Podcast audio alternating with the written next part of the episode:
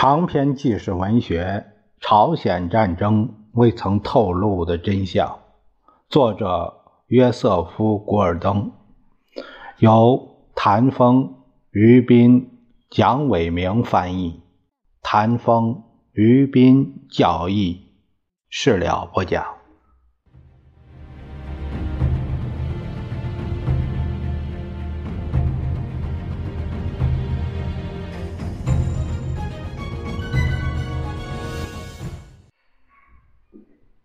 我们这一节来看第二十一章。二十一章第二十一章的题目是“和谈秘境”。这个“境”啊，就是途径。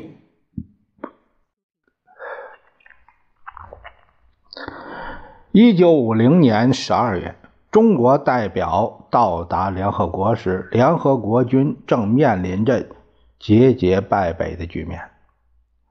并每时每刻都可能撤出朝鲜。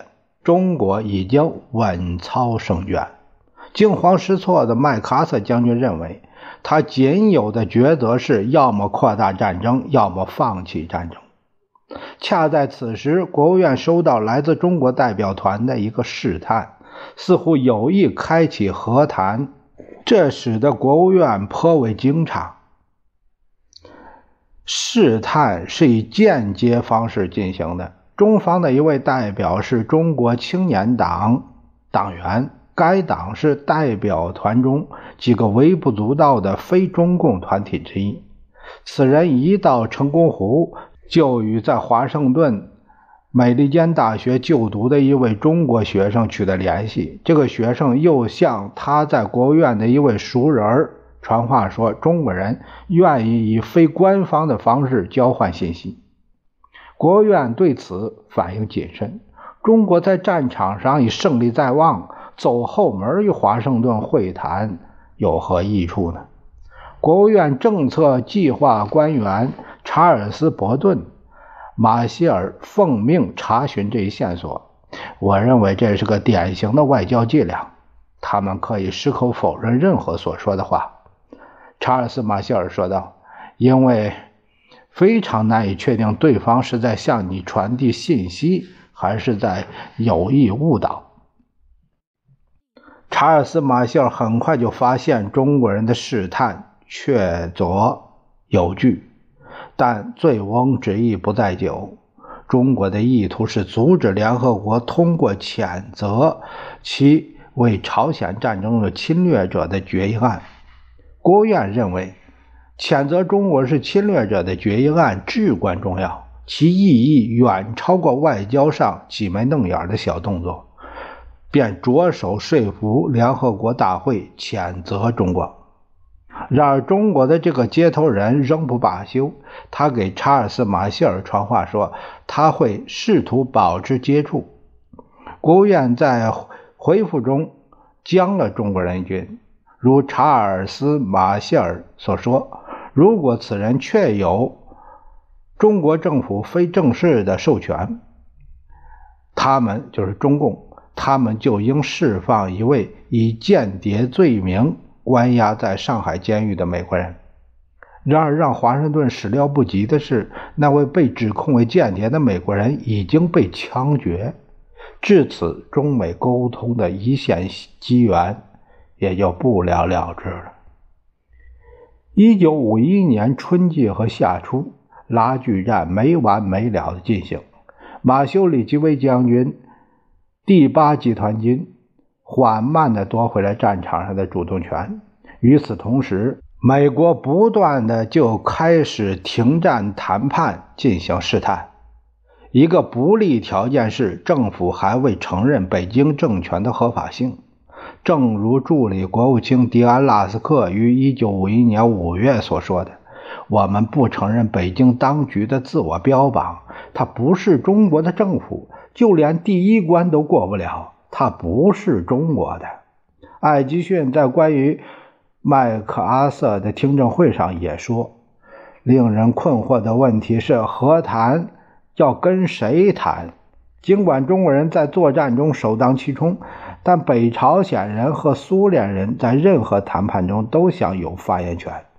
尽管艾吉逊仍然认为北朝鲜人和中国人都是莫斯科训练的共党，他们对莫斯科言听计从。艾吉逊向中国人做出了一个明白的暗示，即美国将持灵活态度。他说：“我们将不得不与中国共产党当局打交道。”尽管艾吉逊认为北京政权是一个冒牌政府，但美国别无他择。你将和与你的军队打仗的当局打交道，而且如果他们希望停战的话，我认为与他们打交道是不成问题的。下面这个作者做了一个标注，他说：“另一个令人惋惜的不利条件是，由于参议员约瑟夫·麦卡锡的攻击，国务院对中国问题专家进行了清洗。”新闻工作者西奥多·怀特二战期间都在中国。他写道：“我们训练了一代献身于此的外交官，他们会讲中文，了解中国，以此来结交中共领导人，理解他们之所想。而当美国需要这些专家时，他们却被外放到诸如肯尼亚州、伯恩、冰岛这样的地方去了。他们之中的佼佼者。”谢维恩被革除公职，在纽约的一个水管制造厂工作，年薪九千美元。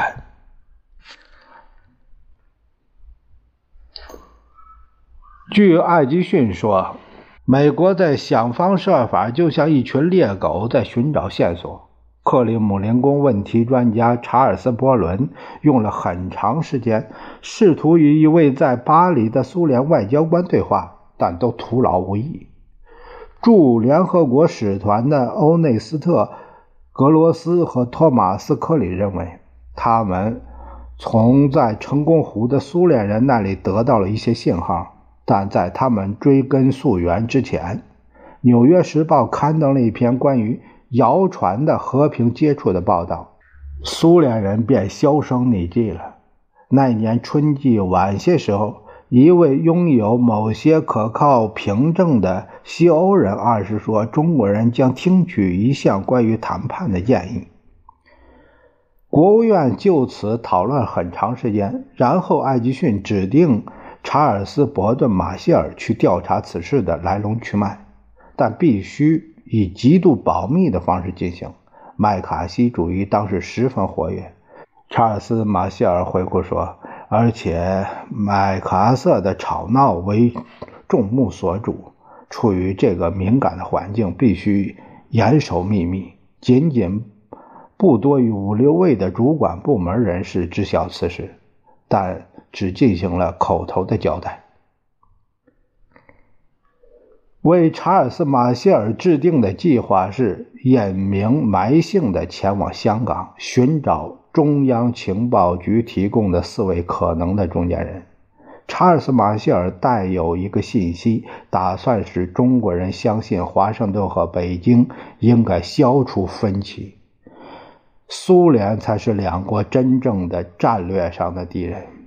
查尔斯·马歇尔要去提醒共产党人，美国曾打算在战争结束后仍然保留其驻华大使馆。正是美国最初曾拒绝对国民党人在台湾的庇护所提供保证，还有美国并未直接卷入中国内战。查尔斯·马歇尔认识到中国新政府寻找一个外部敌人的心理需要，而这个角色落到了美国头上。双方在很长时间里肯定会感到朝鲜战争的痛苦影响。尽管如此，中国不应在一场反对美国的战争中站在苏联一边。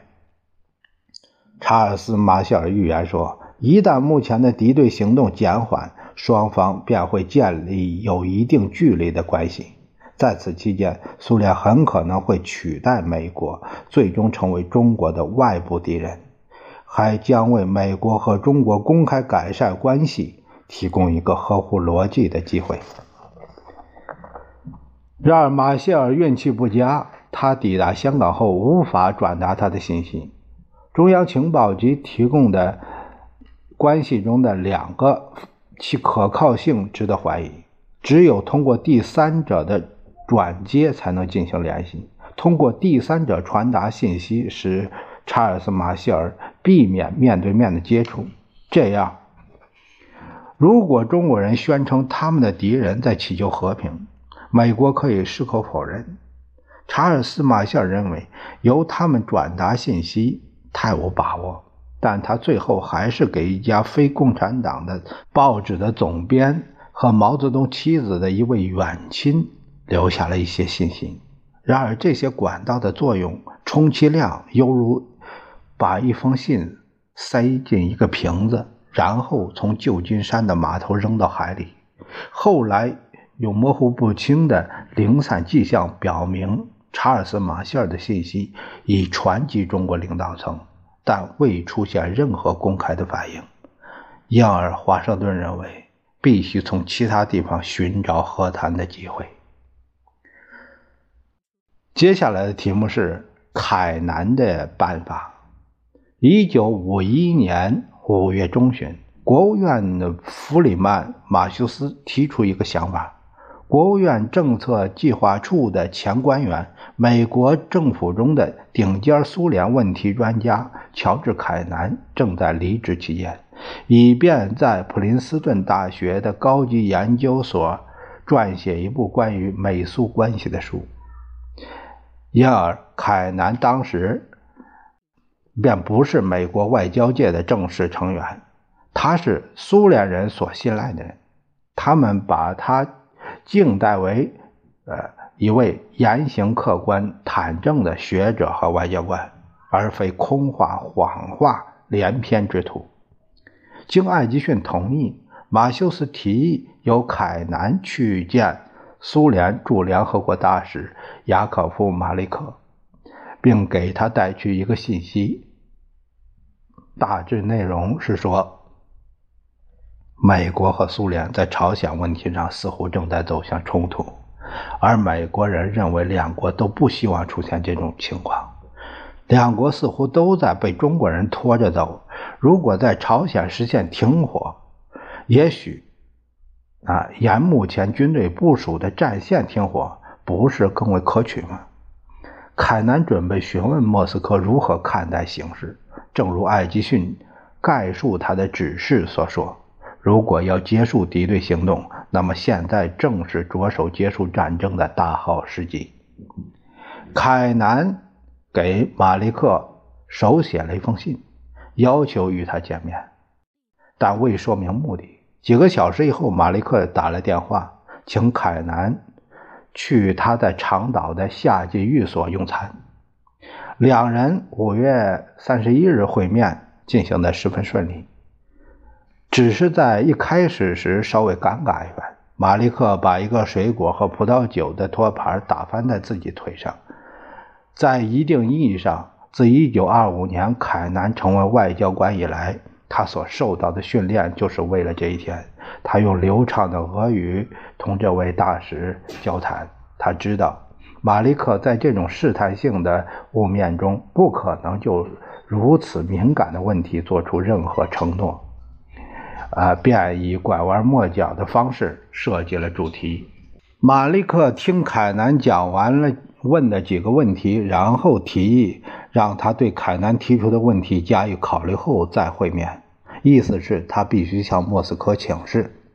苏联人很快就做出了回答，这表明苏联人和美国人一样急于实现和平。不到一个星期，也就是六月五日，马利克又把凯南请到他的办公室，并对他说：“苏联政府希望和平解决朝鲜问题，但由于苏联人没有直接卷入战争，这种说法是过于拘泥形式主义吧。”凯南对此并未加以质疑，因此任何解决途径都必须通过中国人和朝鲜人。我们大家谁也不怀疑这个信息的真实性。艾吉逊在他的回忆录中写道：“但这仍然带有一种神神叨叨的口气，使我们捉摸不定它究竟预示着什么。我们下一步该做些什么？”在六月的最初几天里，国务院向盟国的大使们隐瞒了与马利克接触的事。这是基于两个原因：避免产生虚假的希望，并防止泄露，以免有可能使这一主动行为付诸东流。比方说，助理国务卿迪安·拉斯克告诫大使们不要听信报界关于和平试探的任何消息。六月八日，另一位助理国务卿约翰·希克森征求盟国对和谈的看法时，没有提及向马利克做的姿态。眼下的问题是，杜鲁门总统是否应该就和平条约的问题发表任何谈话呢？如果有必要，就应以在朝鲜作战的十六国的名义呢，还是以美国单方面的名义呢？希克森说。美国必须小心谨慎，不要事先束缚自己。因此，美国的想法是，停火的具体条件应以笼统的措辞加以表达，应该等待敌人表现出准备开始和谈时再提出细节。希克森的确说了，如果中国人愿意停止战斗，并愿意大体上在三八线一带实现和解的话，就会为和谈打下基础。但由于中国人仍在战斗，他认为不存在立即停火的希望。希克森进一步说：“我们没有起草任何声明，我们愿意讨论所有可能的行动方向。对此，我们也没有既定立场，只是要让敌人认识到，并且愿意在取得一项体面的谈判解决之前，必须停止战斗。就美国的目的而言，重要的问题是。”盟国的大使们已经允许华盛顿放手寻求停战。大使们希望被告知所发生的事情，但具体事务应由国务院来办理。现在华盛顿所能做的就是等待苏联进一步的答复。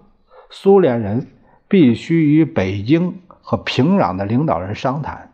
这种沉默并未使国务院感到惊恐不安。实际上，苏联人的答复比预料的还要快，而且是通过一个非同寻常的讲坛。联合国从创立时起就发起了一个每周公共事务广播节目，所有的成员国都可以使用。苏联人一直对之不屑一顾。现在，马利克要求在六月二十三日的节目中给他安排时间。他在讲话中说。语法学家们可以把他的讲话方式称之为“第一国家人称”。苏联人民相信战争是能够平息的。马利克接着说：“苏联人民相信，作为第一步，交战双方应开始就停火和休战进行讨论。条件是双方就把军队撤离三八线。能够采取这种步骤吗？”马利克问道。我认为能够，他自问自答。只要有真诚的愿望来结束朝鲜的流血战斗，在美国分析人士看来，“流血”这个词表明中国人在战场上伤亡惨重。马利克的答复使国务院大吃一惊。当美国得知马利克要求在联合国的广播节目中安排时间时，预料只会听到宣传性的夸大言辞。但在分析家们看来，广播讲话之后产生的事情意义重大。迪安·拉斯克认为，苏联报刊和广播处理这个讲话的方式是出色的表演。两天以后，北京的报纸实际上宣布说，中国当局同意马利克的建议。但在此之后，中国人的态度却模棱两可。北京电台说，如果美国人希望和平，他们就能够接受中国人的条件。马利克讲话模棱两可的地方也比比皆是，这使美国外交官们迷惑不解。马利克提及苏联人民时，他实际上是不是指苏联政府呢？他在谈及交战者时，又否认苏联有任何卷入，而中国人坚称被称为志愿军。据迪安·拉斯克说，中国与苏联之间在多大程度上相互协调和理解？也是个极为重要的不解之谜。当时从马利克那里不可能得到任何澄清，因为这位大使身体不适。这是一种回避所不希望谈话的外交手段，那就是避而不见了。拉斯克指出了一些可疑之处，即这件事从头到尾可能是宣传性的。克里姆林宫的人是搞宣传的大师，宣传是他们外交政策的一个。主要工具。苏联人的立场是一点一滴的显现出来的。美国驻莫斯科大使埃伦·科克在多次请求之后，获准会见苏联副外长安德烈·格罗米科。格罗米科认为，朝鲜交战双方的军方代表应该就军事问题达成一项军事的休战，不要涉及政治和领土问题。格罗米克坚持说。他全然不知中国对停火谈判的态度。国务院认为，苏联的答复是中国人愿意与美国接近的一个信号，着手在盟国中寻求支持。联合国的法律顾问亚布拉罕·费勒第一个响应美国的要求。他认为，美国有权达成一项停火或休战，而不必由联合国授权，只要谈判局限于军事问题。并且把谈判结果报告安理会。有军队在朝鲜的国家，其大使们一致赞同谈判，但五角大楼却从中作梗。六月二十八日，拉斯克在参谋长联席会议和国务院的一次会议上简述了一个建议，即由李基微呃发表了一个广播讲话，邀请中国军队指挥官参加一个会议。空军参谋长范登堡将军不喜欢这个办法，因为这个将把联合国军置于祈求和平的境地。范登堡对在敌人正遭受重创时停止战斗的做法进行了强烈的质询，但布雷德利认为，如果联合国放过了这个实现和平的机会，公众对战争的支持就会成问题。克林斯和谢尔曼表示同意范登堡。就没有坚持自己的观点。参谋长联席会议指令一个工作班子与国务院合作，与李奇微起草一份广播讲话稿。李奇微在东京时间六月二十九日上午八时发表了广播讲话。他经过了精雕细琢。我以联合国总司令的名义，奉命通知你们如下事宜。我得知你们可能希望举行一次会议，以讨论停战问题。条件是停止在朝鲜的敌对行动以及一切武装行动，并对维持停战予以充分保障。在接到你们愿意举行这样一个会议的通知之后，我将指派我的代表。那时，我将提出双方代表会晤的日期。我提议这样的会议可在圆山港内。一艘丹麦的医疗船上举行。李奇微发表讲话几个小时以前，迪安拉斯克向盟国的大使们解释了声明的措辞，主要目的是看看共产党的指挥官是否有兴趣在战场上露面，以讨论停火问题。我们认为，继续，呃，继续让人们认为对方这个问题上采取主动是至关重要的。拉斯克说：“这并不是说他们在祈求和平，那样说有损他们的声望。但我们的，我们的确希望由共产党人承担责任，让人们知道是他们提出了这个问题。以联合国军司令李奇微的名义发表这一声明，是避免使用‘政府’这个字眼的一种方式。”拉斯克说：“这是为了照顾对方。”还有一些只有外交界才能够领悟的语义上的细微差别。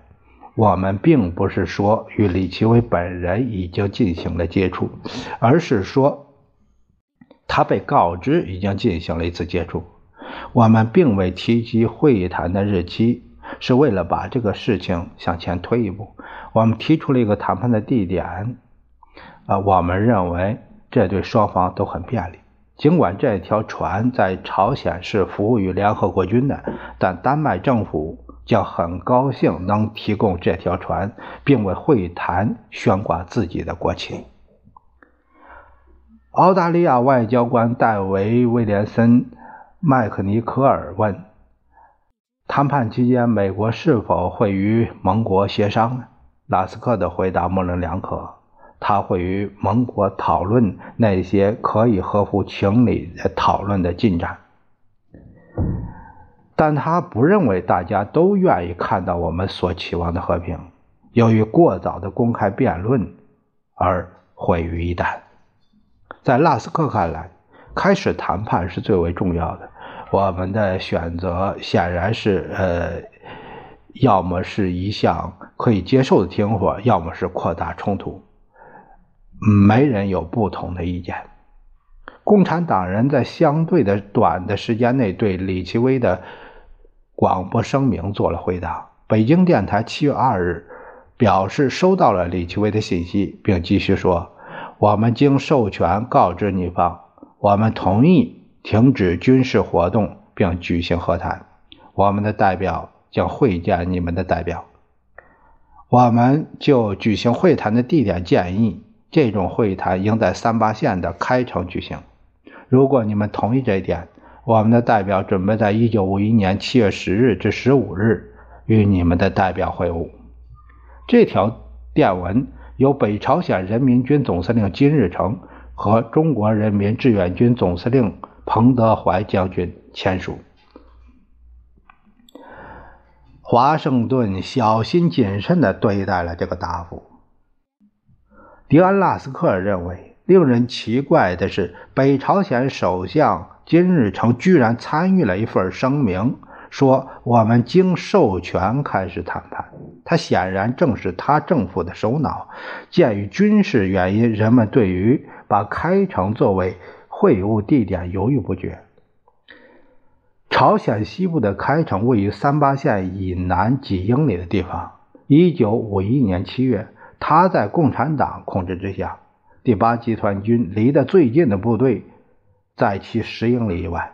尽管参谋长联席会议的联合情报委员会认为开城是一个可以接受的地点，但他警告说，他向敌人提供了明确的政治上和心理上的好处。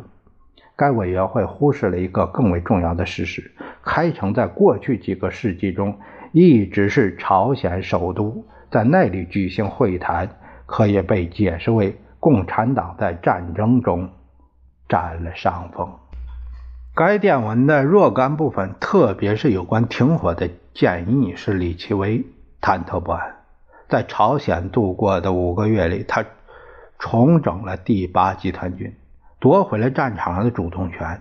他不打算把这一切都拱手让出。